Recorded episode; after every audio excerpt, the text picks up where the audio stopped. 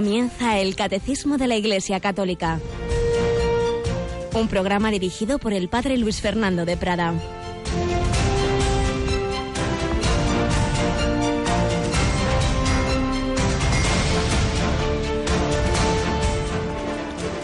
La vida de los justos está en manos de Dios y ningún tormento los alcanzará. Los insensatos pensaban que habían muerto y consideraban su tránsito como una desgracia y su salida de entre nosotros una ruina.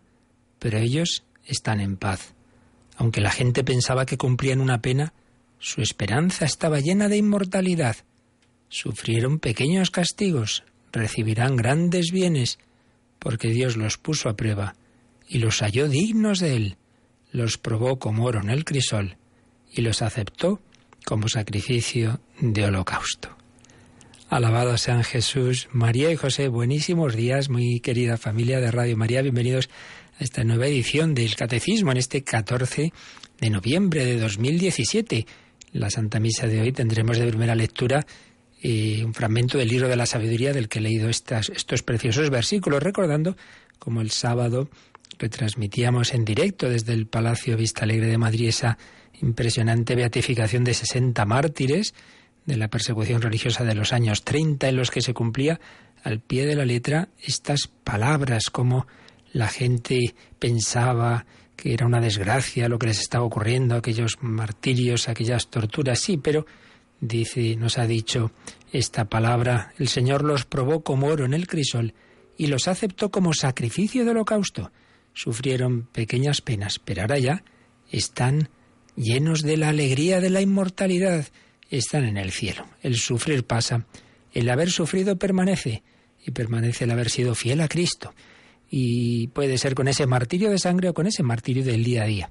Ayer me impresionaba al final de la tarde, ya de noche, eh, aparecía por la radio una mujer que tenía ilusión de conocernos y nada más llegar se echaba a llorar porque había estado los últimos años de su vida acompañando a su madre ancianita y su mayor alegría era estar agarrada a Radio María, es rezar con nosotros, seguir todas, esa ya la programación yo creo que mejor que yo por lo que me contaba su hija y cómo hasta el final, hasta el final pues murió con esa compañía de la Virgen a través de la radio y al llegar a la radio y ver eh, esta emisora que tanto había acompañado a su madre se emocionaba, se echaba a llorar pues también eh, puede ser con ese, con el martirio rojo, con ese martirio blanco de la enfermedad, de la ancianidad, de las limitaciones eh, que, vamos teniendo con la edad, con la enfermedad y con ese pasarlo mal muchas veces que tantas personas, tantas familias, ¿verdad? En, eh, cuando muchas veces se ven incapaces de, de, atender todo lo que quisieran a los padres, a los familiares mayores,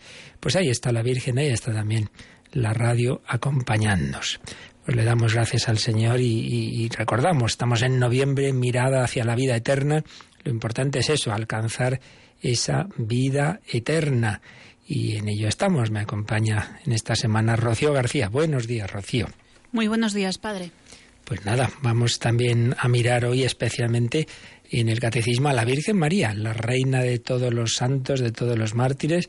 Ella nos espera en el cielo, pero de nuevo comenzamos últimamente, así lo estamos haciendo en la sección testimonial, con ese testimonio del jesuita que estuvo tantos años preso en la Unión Soviética. También nos enseña mucho de saber sufrir con esperanza. Pues vamos adelante con esta edición del Catecismo de hoy.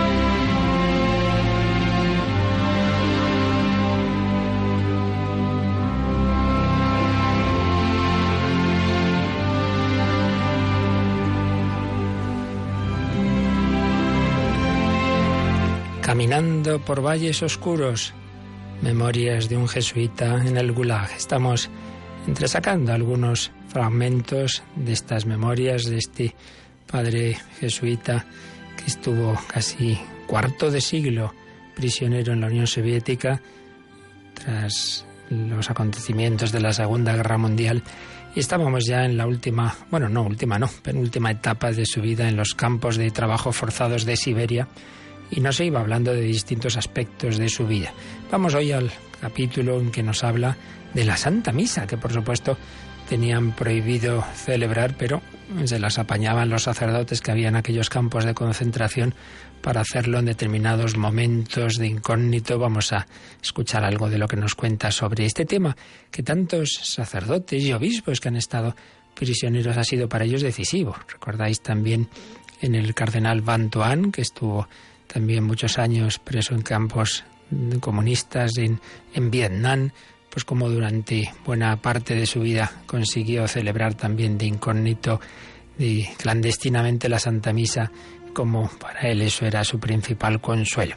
Pero también nos cuenta esto el padre Cisek y además con unas reflexiones que nos vienen muy bien a los que no tenemos que hacerlo clandestinamente, porque comienza ese capítulo sobre el significado de la misa diciendo, a veces pienso que quienes no se han visto privados nunca de la posibilidad de celebrar u oír misa, no aprecian realmente el tesoro que representa.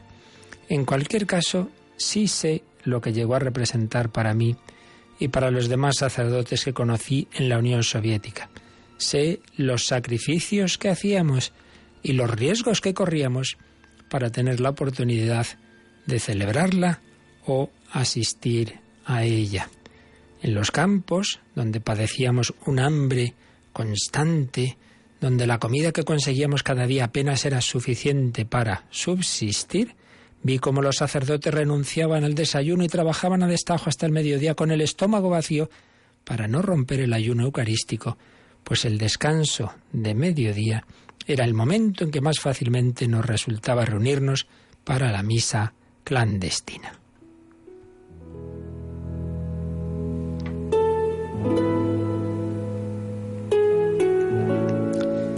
En ocasiones, cuando los guardias nos vigilaban más estrechamente y no podíamos arriesgarnos a celebrar la mediodía en el descanso del trabajo, las cortezas de pan que me había guardado en el desayuno se quedaban intactas en el bolsillo, hasta que de vuelta al campo podía celebrar misa por la noche.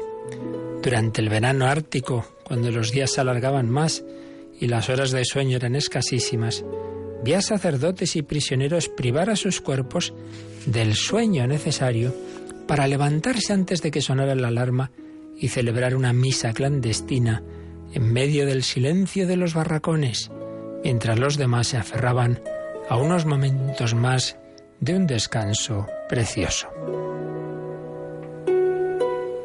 En cierto sentido, con nuestras misas llevábamos una vida de catacumbas, Éramos severamente castigados si nos descubrían celebrándola y siempre había confidentes. Pero la misa nos mereció siempre ese riesgo y ese sacrificio. La valorábamos como un tesoro, la esperábamos con ansia. Habríamos hecho casi cualquier cosa con tal de celebrarla o asistir a ella.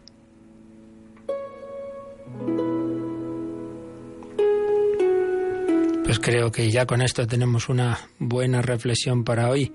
Habríamos hecho cualquier cosa con tal de celebrarla o asistir a ella. ¿Hacemos eso nosotros?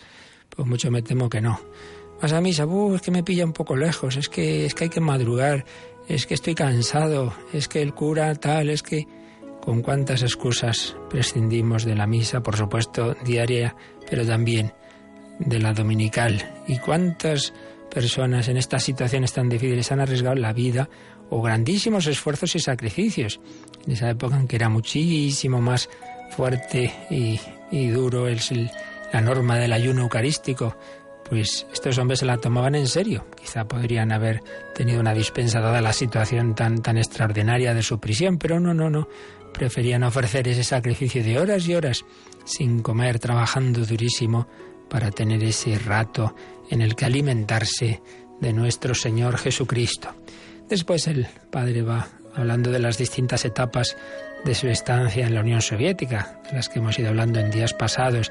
Primero cuando estaba en las serrerías de los Urales, cuando aún no eran prisioneros, sino trabajadores que se habían ofrecido a ir desde Polonia a ganar algo en la Unión Soviética, pero en unas circunstancias muy distintas a las que les habían prometido y entonces habían ido otro jesuita y él y, tenían, hay que celebrar clandestinamente, pero bueno, era más fácil. Y hay cuenta, cuando el padre Víctor y yo nos hicimos un poco a la vida de los barracones, pudimos encontrar cada vez más ocasiones de celebrar misa. Salíamos a caminar juntos por el bosque y celebrábamos sobre el tocón de un árbol. Yo no podía evitar pensar en cuánto se parecían a veces los bosques a una catedral. Las altísimas hileras de árboles que formaban una arcada por encima de nosotros, el silencio susurrante, la belleza de la naturaleza, la callada blancura de la nieve.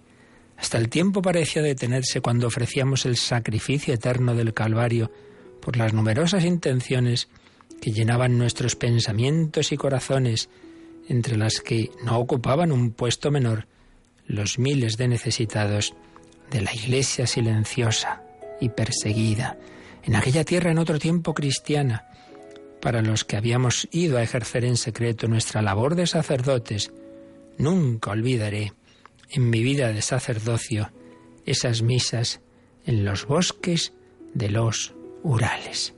No me extraña, menudas celebraciones serían ahí en ese silencio, en esa situación tan difícil. Nunca olvidaré las misas en los Urales.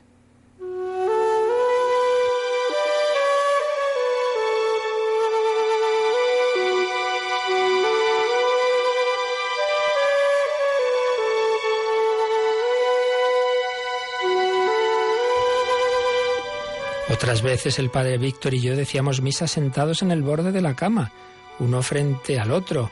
Mientras pronunciábamos las oraciones fingíamos estar leyendo hablando en voz baja. En los barracones no podíamos utilizar el cáliz, de modo que éste se convertía en un vaso corriente de agua y nuestra hostia en un trozo de pan con levadura otras ocasiones lo hacían de esta forma. El padre Víctor era contable en las oficinas de la compañía y llevaba siempre el Santísimo envuelto en un purificador y guardado en su cartera dentro del bolsillo del abrigo. De esa forma, si nos era imposible celebrar misa, al menos recibíamos la comunión a diario. Más tarde nos hicimos amigos de la limpiadora encargada de los barracones y a veces dejábamos al Santísimo cuidadosamente escondido dentro de un lío de ropa en su pequeña oficina.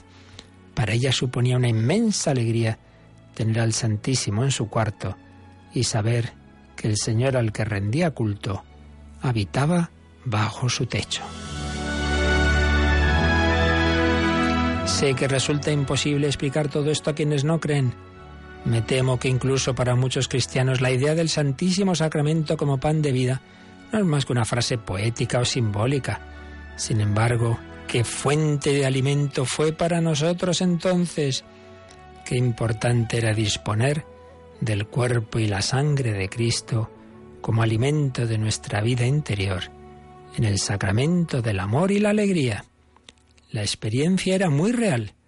Podías sentir sus efectos en la mente y en el corazón en tu vida diaria. Para nosotros era una necesidad alimentar la vida del alma, tan necesario como el pan de cada día para sostener el cuerpo.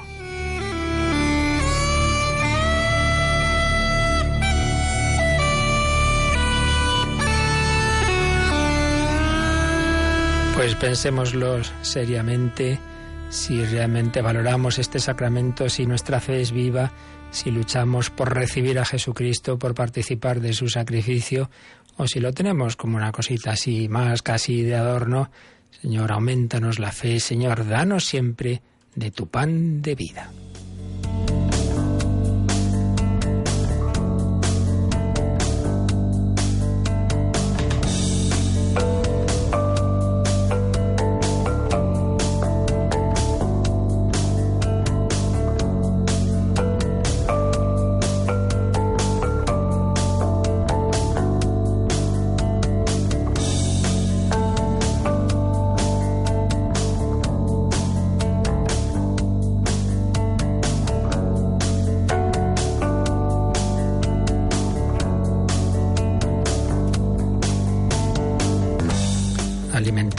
Con el cuerpo de Cristo, ese cuerpo que el Espíritu Santo formó en el seno de María Virgen. Y es donde estábamos ya entrando en nuestra exposición de esta tercera parte del credo, la parte referente al Espíritu Santo y las obras del Espíritu Santo. Hemos ido viendo cómo se había ido manifestando y comunicando el Espíritu Santo en la preparación del momento central de la historia de la Encarnación, como se había ido revelando en lo que llamamos el Antiguo Testamento. Y ya habíamos llegado pues al precursor, a Juan Bautista, y acabábamos de entrar el último día ya en el apartado referente a la Virgen María, bajo el título Alégrate llena de gracia. Vimos el número 721, donde se nos dice una expresión preciosa, como María, la Santísima Madre de Dios, la siempre Virgen, es la obra maestra de la misión del Hijo y del Espíritu Santo. Al Espíritu Santo la Virgen le ha salido redonda, podríamos decir, es la obra maestra. Es como ese alfarero que va haciendo diversos diversos frascos, diversas obras con sus manos, unas le salen mejor que otras, pero hay una que le sale perfecta, esa es María, la llena de gracia, nunca ha estado bajo el dominio de Satanás y siempre ha sido fiel. Por eso María es ese templo y sagrario de la Santísima Trinidad y tantísimos, tantísimos adjetivos y tantísimos títulos le podemos aplicar a ella, como hacemos en las letanías.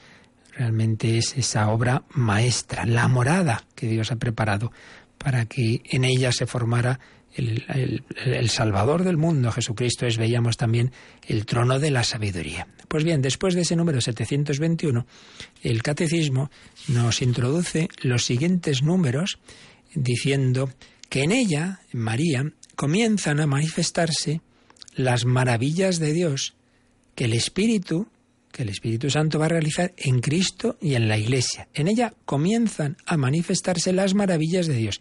Y pone dos puntos porque los números siguientes van a ir dándonos distintos aspectos de esas maravillas de Dios. En el primer número que ahora leemos, el 722, se dice el Espíritu Santo preparó a María con su gracia. Lo primero que hizo fue prepararla. El siguiente número dirá, en María el Espíritu Santo realiza el designio benevolente del Padre. Primero la prepara, luego realiza el designio tercero.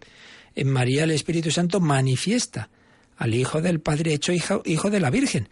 Así como en el Antiguo Testamento la Santísima Trinidad se manifiesta en la zarza ardiente, pues ahora la zarza va a ser María.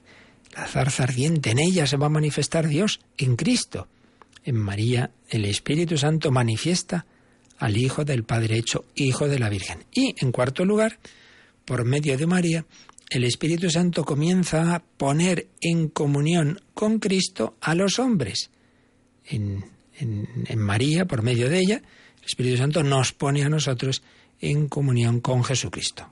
Primero, el Espíritu Santo prepara a María con su gracia. Segundo, realiza en ella el designio del Padre. Tercero, manifiesta en ella al Hijo del Padre hecho Hijo de la Virgen. Y en cuarto lugar, nos pone en comunión con ese Hijo de Dios hecho hombre en el seno de María.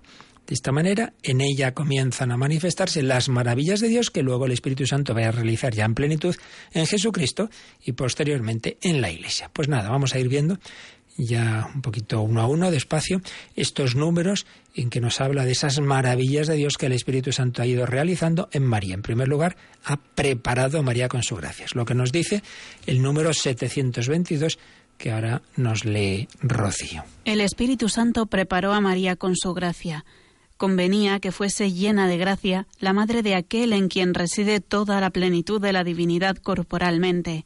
Ella fue concebida sin pecado por pura gracia, con la más humilde de todas las criaturas como la más humilde de todas las criaturas, la más capaz de acoger el don inefable del Omnipotente. Con justa razón, el ángel Gabriel la saluda como la hija de Sión, alégrate. Cuando ella lleva en sí al Hijo Eterno, hace subir hasta el cielo con su cántico al Padre en el Espíritu Santo la acción de gracias de todo el pueblo de Dios y por tanto de la Iglesia. Pues un número precioso. El Espíritu Santo preparó a María con su gracia y entonces nos explica que convenía que fuese llena de gracia aquella, aquella que estaba destinada a esa misión y tan, tan, vamos, podemos decir infinitamente elevada, porque iba a ser la madre de aquel en quien reside toda la plenitud de la divinidad corporalmente. Bueno, dicho de otra manera, que en ese cuerpo de Cristo está Dios. Así dice San Pablo en Colosenses 2.9. En Cristo reside corporalmente la plenitud de la divinidad. Es el cuerpo de Cristo. Ahí está Dios. Por eso es el templo destruid este templo y en tres días lo edificaré. Es el templo, es la manifestación de Dios en una humanidad. Y por eso ante el cuerpo de Cristo presente en nuestros sagrarios, es un cuerpo resucitado y glorificado, sí, sí, pero es ese mismo cuerpo de Cristo, por eso hacemos, debemos hacer la genuflexión, la adoración, una actitud de reverencia, porque no es ahí un colegio cualquiera, oye, que es Jesucristo el Hijo de Dios, en él reside toda la plenitud de la divinidad corporalmente, y si Dios le dijo a Moisés, descálzate, que el lugar que pisas es sagrado, ante la zarza ardiente, oye, pues estamos ahí en los templos hablando como en el mercado, hombre, no puede ser, esa reverencia. Bien, pues el, Señor preparó a María como ese templo, como esa arca de la nueva alianza. Y aquí tenemos una enseñanza muy buena y muy práctica para nuestra vida. Muchas veces uno dice, ay Dios mío, pero ¿cómo voy a hacer yo esto, el otro? Cuando vemos, bueno, la vocación que cada uno tiene, ¿no? Pues el sacerdocio, la vida consagrada, el matrimonio, o misiones que se te van encomendando. Mira, vas a ser catequista de esto, vas a preparar a esta persona, vas a educar a tus hijos. Uf, pues esto, esto me supera, claro, por supuesto que te supera.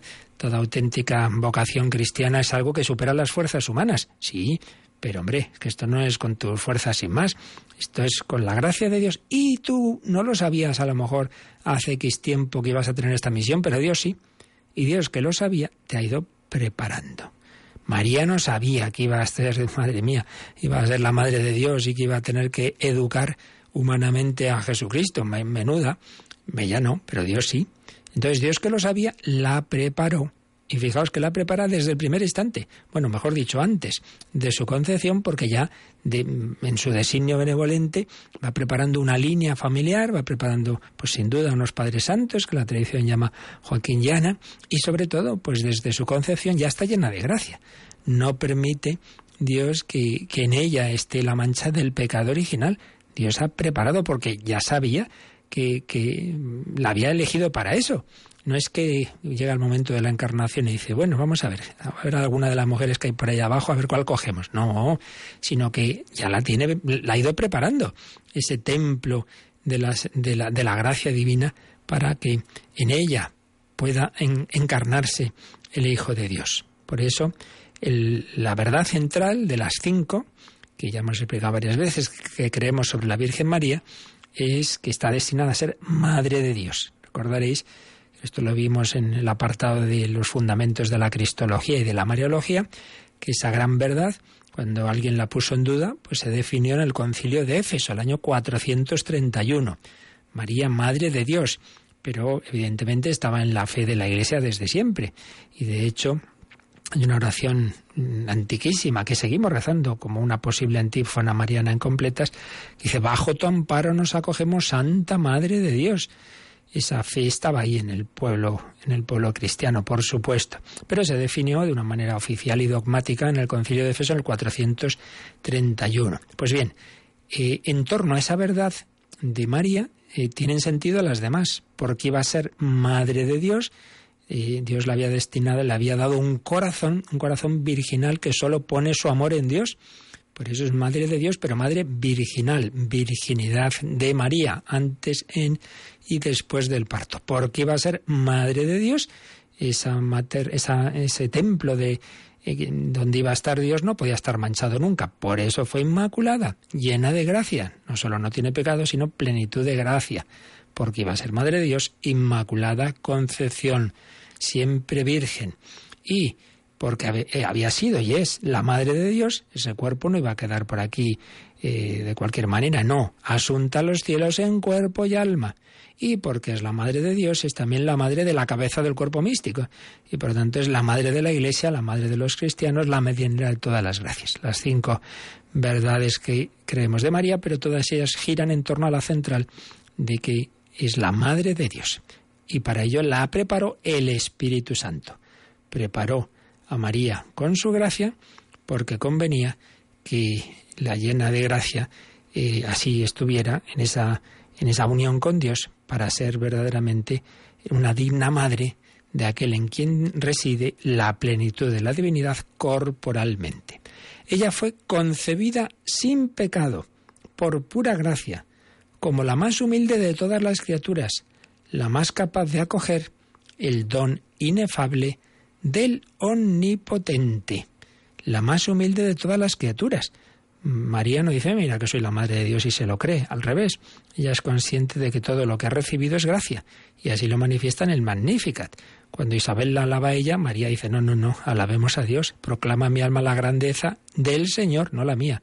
Se alegra mi espíritu en Dios, mi Salvador, porque ya sabéis, cuando se definió la Inmaculada Concepción, algunos tenían reparo y decían, hombre, pero es que eso quiere decir que María no ha sido salvada como todos. Sí, claro que ha sido salvada, pero se explicó, ¿no? Y ya lo habían explicado los teólogos siglos antes, que hay dos formas de salvar a alguien de una caída. Una, cuando ha caído, levantarle y dos, pues evitar que caiga. Bueno, pues a nosotros se nos ha salvado levantándonos de la caída, perdonándonos el pecado original y los demás pecados, quien cuando los cometemos y en cambio María se lo ha salvado evitando que cometiera, que tuviera, perdón, que contrajera el pecado original y dándole una gracia especial en toda su vida. Entonces también es salvada.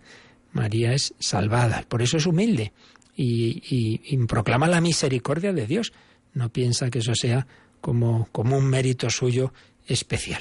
María, preparada, pero preparada en la historia también, en el sentido de que mm, a lo largo de la historia de la salvación han aparecido diversas mujeres que son prefiguración de María, así como son muchos los personajes que van anticipando de una manera u otra lo que va a ser el Mesías. El Mesías es hijo de David, entonces los reyes pues indican algo de lo que va a ser el Mesías, rey, los sacerdotes, Melquisedec, pues nos van a indicar que Cristo va a ser el sumo sacerdote, etcétera.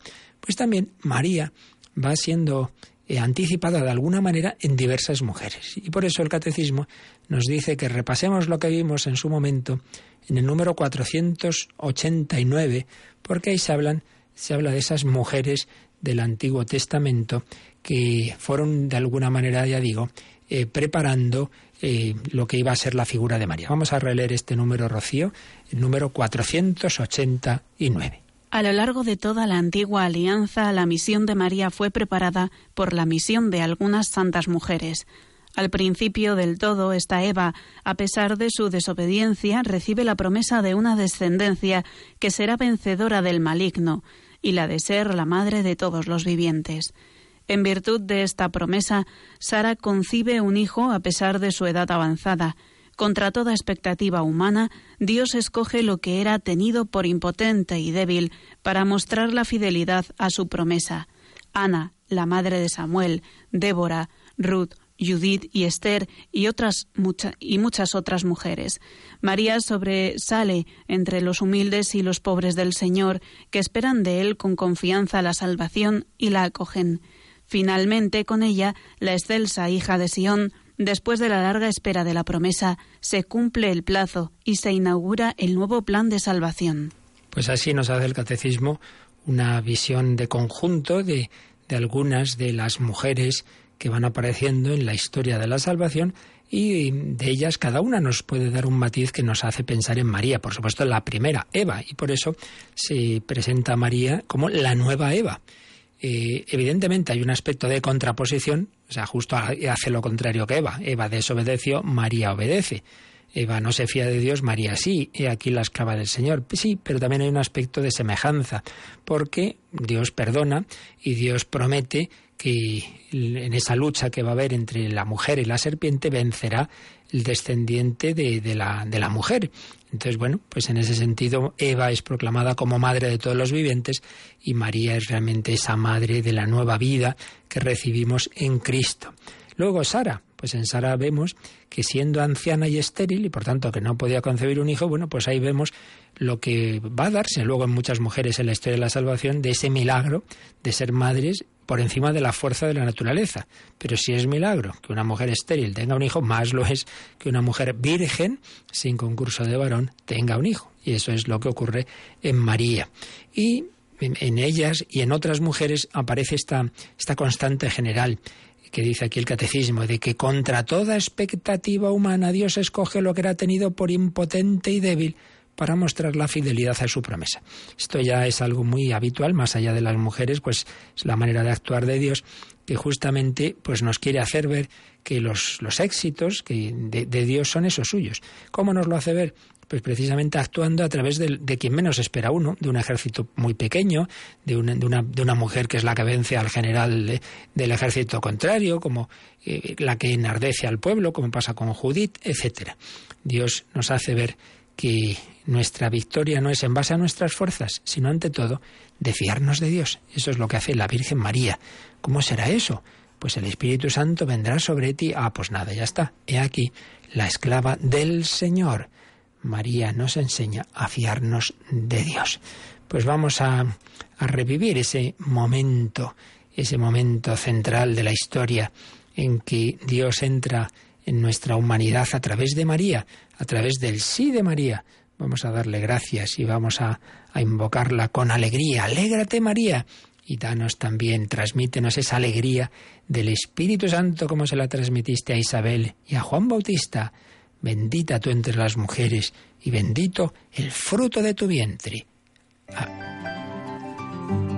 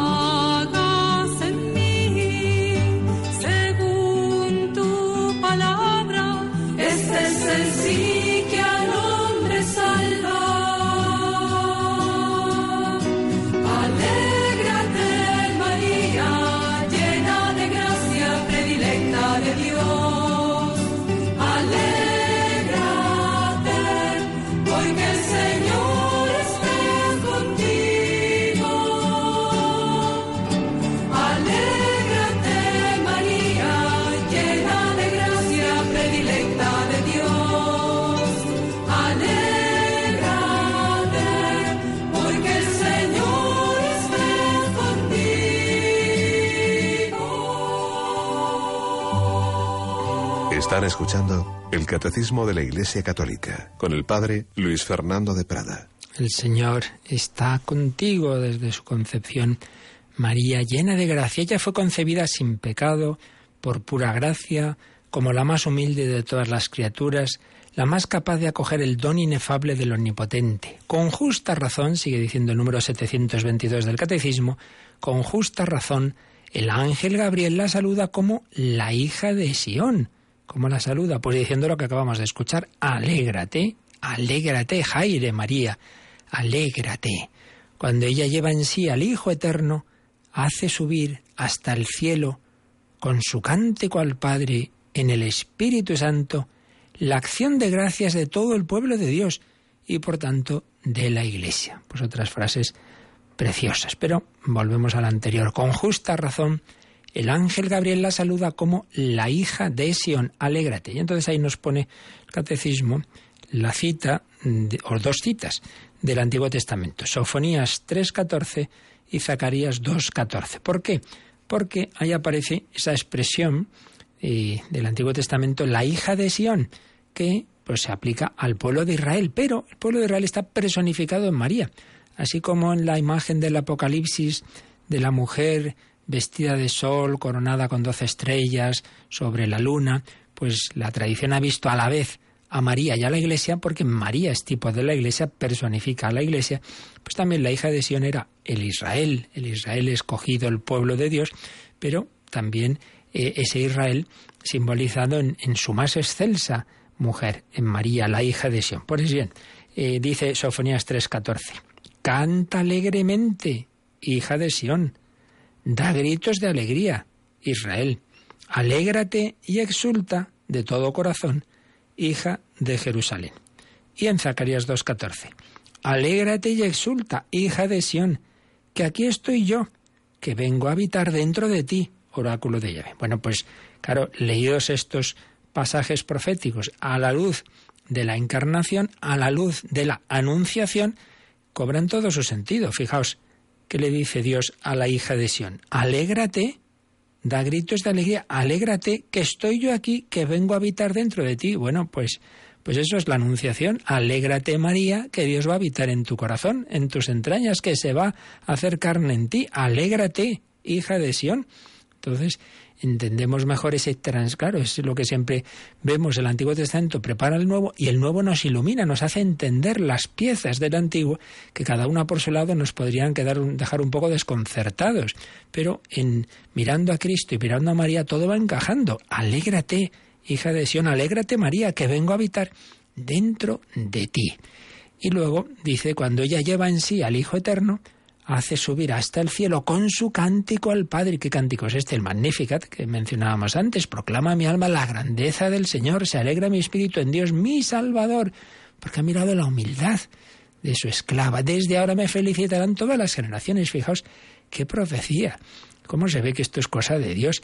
¿Quién podía creer humanamente que una mujer desconocida de un lugar, de un pueblecico, vamos, mínimo de, Israel, nación a su vez pobre y pequeña en aquel imperio romano, ¿quién iba a creer estas palabras? Que todas las generaciones me llamarán bienaventurada. Dirían entonces, no, os acordarán de la mujer del César, se acordarán de Cleopatra, se acordarán de no sé qué mujer muy bella. No, hijo, no, eso no se acuerda nadie de todas esas.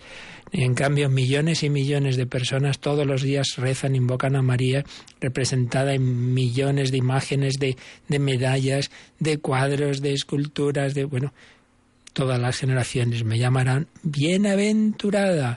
Pero ella no se lo atribuye, no es la protagonista, no es aquí estoy yo. Ella todo lo eleva al Señor todo esto viene de la grandeza de Dios, de su misericordia de generación en generación. Alégrate. Y nosotros, pues así debemos invocar a María. Por eso el Ave María es una llave que abre muchas puertas y debemos rezarla con mucha devoción. Ojalá, pues dentro del rosario con las 50 Ave Marías, pero en cualquier caso, pues recemos al menos algunas y esa devoción de, las tres Ave Marías que, a muchas personas las ha salvado, que han, han, estado años fuera de, de, la iglesia y viviendo en pecado, pero no han dejado de rezar por la noche sus tres Ave Marías que aprendieron de niños. Conozco casos concretos de que tienen conciencia de que gracias a eso al final han tenido una conversión incluso, una vocación. Un chico que, en su día sí pensó ser sacerdote, luego se echó a perder y pasado los 40 años tuvo una conversión muy fuerte y ya mayor, eh, hoy día ya anciano prácticamente, pues, pues como sacerdote y, y siempre piensa que fue porque la Virgen María pues escuchó esa súplica diaria que le hacía incluso cuando estaba medio borracho por la noche y le decía, Madre de Dios, ruega por mí, pecador, ruega por nosotros, pecadores. Por eso el catecismo nos pone aquí también el, como número marginal, en este caso no de repaso, sino de anticipación, el 2676, el 2676, porque nos ha hablado por un lado, de la escena de la Anunciación, alégrate llena de gracia, pero también nos ha hablado de la visitación. Y precisamente en el 2676 se nos va a, explicar un poquito el Ave María. La primera parte del Ave María está en ese número, pues bueno, aunque sea un poquito largo, vale la pena para que recemos el Ave María con, con más sentido. Leemos este número que está Rocío en la parte cuarta del Catecismo, la parte de la oración, 2676. Este doble movimiento de la oración a María ha encontrado una expresión privilegiada en la oración del Ave María. Dios te salve María, alégrate María. La salutación del ángel Gabriel abre la oración del Ave María. Es Dios mismo quien por mediación de su ángel saluda a María. Nuestra oración se atreve a recoger el saludo a María con la mirada que Dios ha puesto sobre su humilde esclava y a alegrarnos con el gozo que Dios encuentra en ella llena de gracia, el Señor es contigo. Las dos palabras del saludo del ángel se aclaran mutuamente. María es la llena de gracia porque el Señor está con ella. La gracia de la que está colmada es la presencia de aquel que es la fuente de toda gracia. Alégrate, hija de Jerusalén, el Señor está en medio de ti. María, en quien va a habitar el Señor, es en persona la hija de Sión, el arca de la alianza, el lugar donde reside la gloria del Señor. Ella es la morada de Dios entre los hombres. Llena de gracia, se ha dado toda la llena de gracia se ha dado toda al que viene a habitar en ella y al que ella entregará al mundo. Bendita tú entre todas las mujeres y bendito es el fruto de tu vientre, Jesús.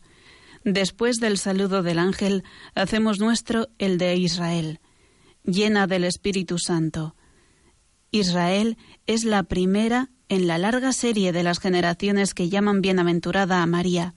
Bienaventurada la que ha creído. María es bendita entre todas las mujeres, porque ha creído en el cumplimiento de la palabra del Señor. Abraham, por su fe, se convirtió en bendición para todas las naciones de la tierra. Por su fe, María vino a ser la madre de los creyentes, gracias a la cual todas las naciones de la tierra reciben a aquel que es la bendición misma de Dios, Jesús, el fruto bendito de tu vientre. Pues así nos ha explicado un poquito el catecismo esa primera parte del Ave María. Cuando decimos Dios te salve María, bueno, esto viene de que al traducir al latín el griego del Nuevo Testamento, ese griego del Nuevo Testamento dice jaire, es decir, alégrate, que realmente es lo que concuerda con esa profecía que veíamos de Sofonías y de Zacarías, ¿no? Alégrate, hija de Sión, alégrate. Pero y como se tomó, bueno, pues como un saludo, dice, bueno, ¿y cómo saludan los romanos? Ave, ave, ave César, ave, bueno, pues ave María. Entonces ¿no? lo traducimos al castellano, Dios te salve María. Bien, esto, como tantas cosas de traducciones, siempre es discutible. Bueno, ahí se ha dejado porque es lo tradicional, pero el original es alégrate, alégrate María, llena, alégrate, estate bien contenta, porque fíjate, menuda noticia, que Dios viene a, a estar dentro de ti, ¿no? Alégrate, y entonces nosotros le decimos a María también, alégrate, que, que eres la Madre de Dios, alégrate. Alégrate llena de gracia, el Señor está contigo. Como dice aquí el catecismo, son dos eh, palabras mm, que se aclaran mutuamente. Está llena de gracia porque el Señor está con ella, claro.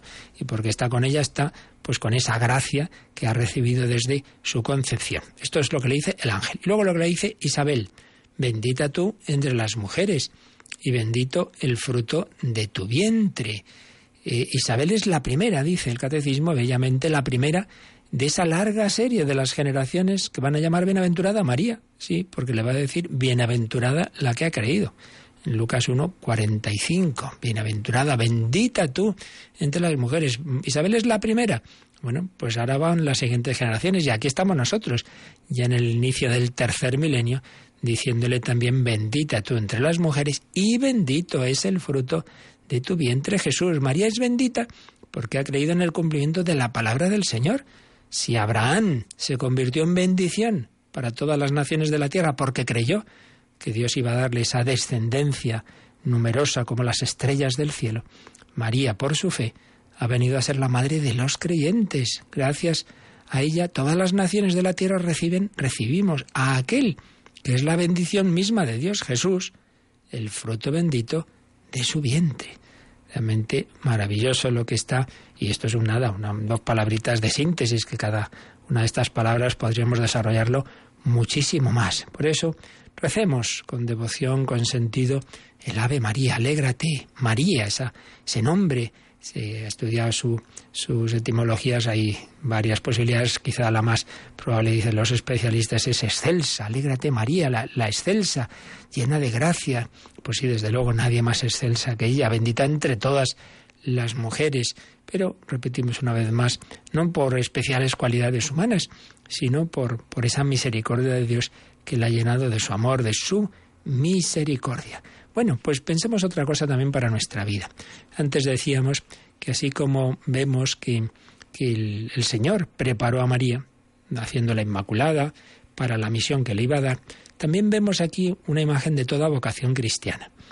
La vocación cristiana, mm, María realmente recibe una vocación, decimos la anunciación, pero la verdad es que para ser más precisos dejamos, dejemos ya el término tradicional, por supuesto, anunciación, pero más bien es vocación, porque anunciar es decir, oye, mire, que sepas que, por ejemplo, mm, el ángel le anuncia a María que Isabel eh, está encinta de seis meses, eso sí que es un anuncio, te anuncio esto. Pero lo que le dice a María no es, oye, que estás embarazada, no, no, es una manera de pedir consentimiento y la prueba es que hasta que María no responde, aquí la escava el Señor, el ángel no termina la conversación.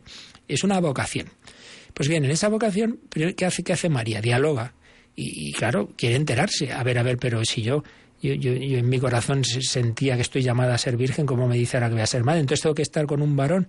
Si yo no conozco a varón, bueno, si lo conocía porque se nos ha dicho en ese pasaje que estaba desposada con José, pero la palabra que se usa quiere decir ese tipo de, de ese primer paso de, de una boda que hacían los israelitas, que era estar realmente prometida.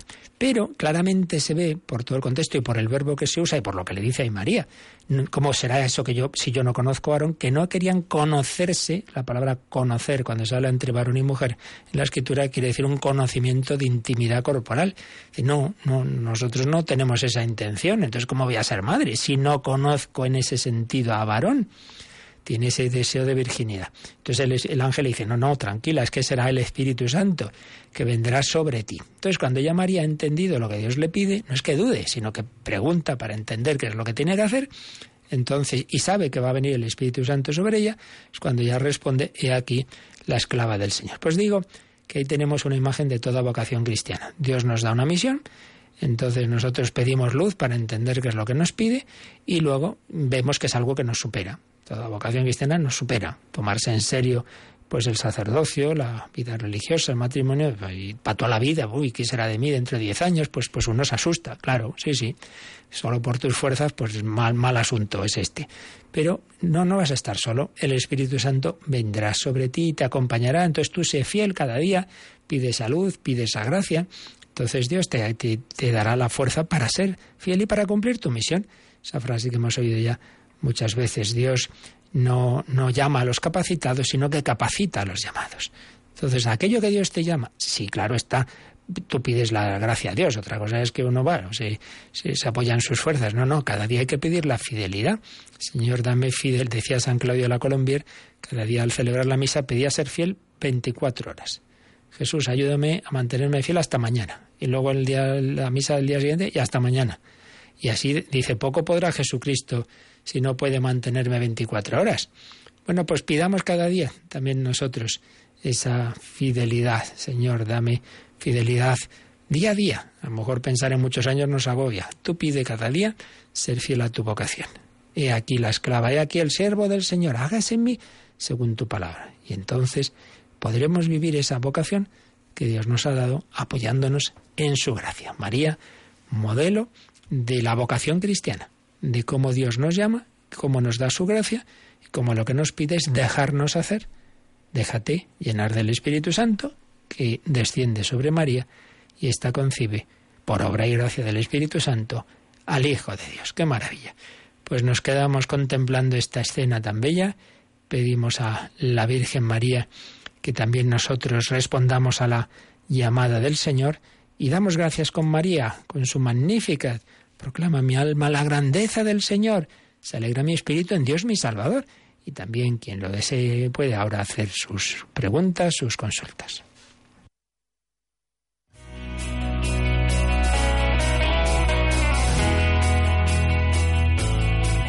Participa en el programa con tus preguntas y dudas. Llama al 91 005 9419. 91 005 9419. También puedes escribir un mail a catecismo arroba radiomaria.es. Catecismo arroba radiomaria.es.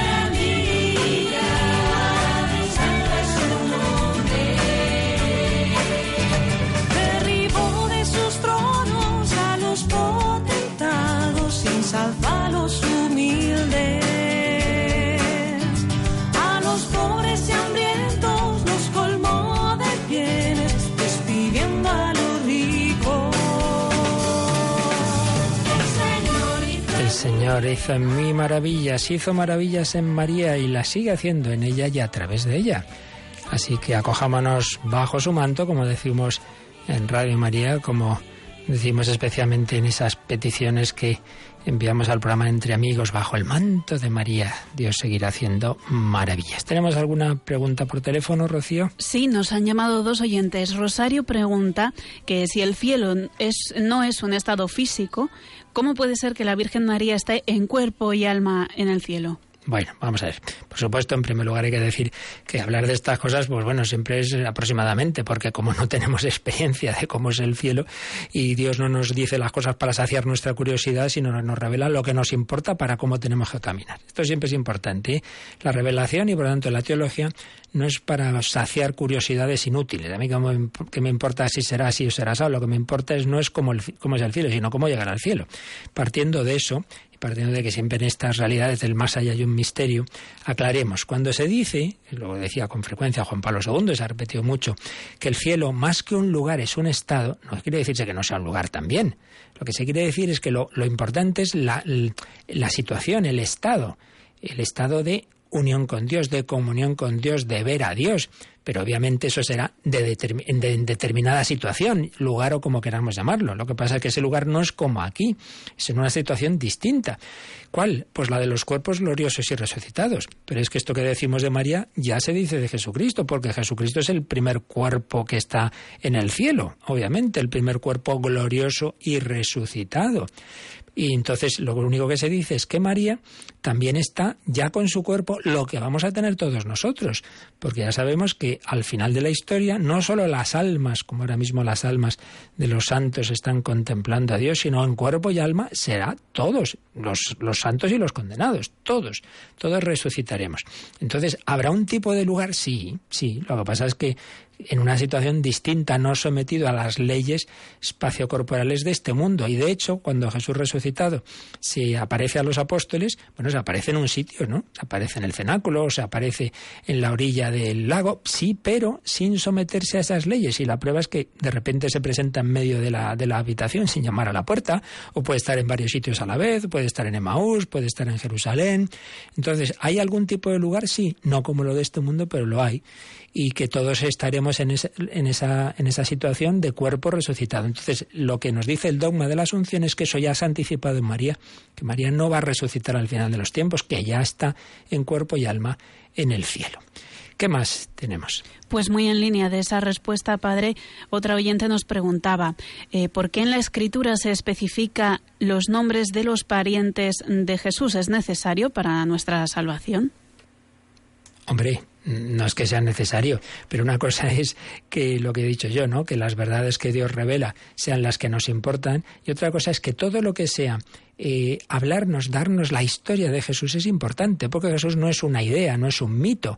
Entonces, los evangelios nos transmiten una historia real, y al transmitirnos esa historia real, pues, pues claro, se dan una serie de detalles, unos más importantes que otros. ¿Podrían no haberse dicho? Pues sí, pero bueno, pues también por algo será. Es decir, que, que tampoco ahora mismo yo, cada cosa del Evangelio, el por qué, ¿no? Pero lo que está claro es que su conjunto es importante que nos demos cuenta de que es algo histórico. Y también aparecen no solo esos nombres, sino también aparecen nombres de, la política de entonces, ¿no? Quién era el procurador, quién era el, rey de, que estaba puesto por Roma, que si este Herodes, que si el hijo, que si no sé qué, eh, que, en fin, todas esas circunstancias históricas nos, nos dan una luz importante, y es que la salvación se hace en la historia. Luego también tenía un correo de que, prácticamente ya hemos respondido, ¿no? En que nos eh, preguntaban, María es la obra maestra, de la creación, pero recibió también los méritos del sacrificio de Jesús. Siendo inmaculada, entiendo que le serían aplicados de forma misteriosa esos méritos. Y por tanto, ¿podemos decir que María es obra maestra de la redención? Pues sí. ¿Dices esto correcto? Es una herejía. No es ninguna herejía, es totalmente correcto. En efecto, María es la obra maestra de la redención, porque ya hemos dicho antes que también María ha sido redimida, pero de manera preventiva impidiendo que tuviera ningún pecado. Los demás somos redimidos en una manera posterior haber caído, a, estar todos contaminados por el pecado, somos limpiados de él por el bautismo, pero María de antemano. Por tanto, ¿es, ¿es también salvada? Sí, es obra maestra de la redención, por supuesto. Tenemos alguna cosa más, pero la dejamos ya para mañana, que se nos acaba el tiempo. Pues pedimos al Espíritu Santo que nos ayude a vivir en esa amistad cada día progresiva a más con la Santísima Trinidad bajo el manto de María. Pedimos a la Trinidad su bendición. La bendición de Dios Todopoderoso, Padre, Hijo y Espíritu Santo, descienda sobre vosotros. Alabado sea Jesucristo.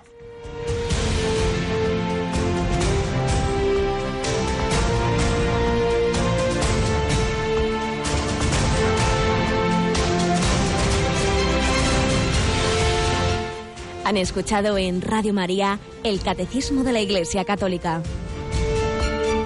Un programa dirigido por el Padre Luis Fernando de Prada.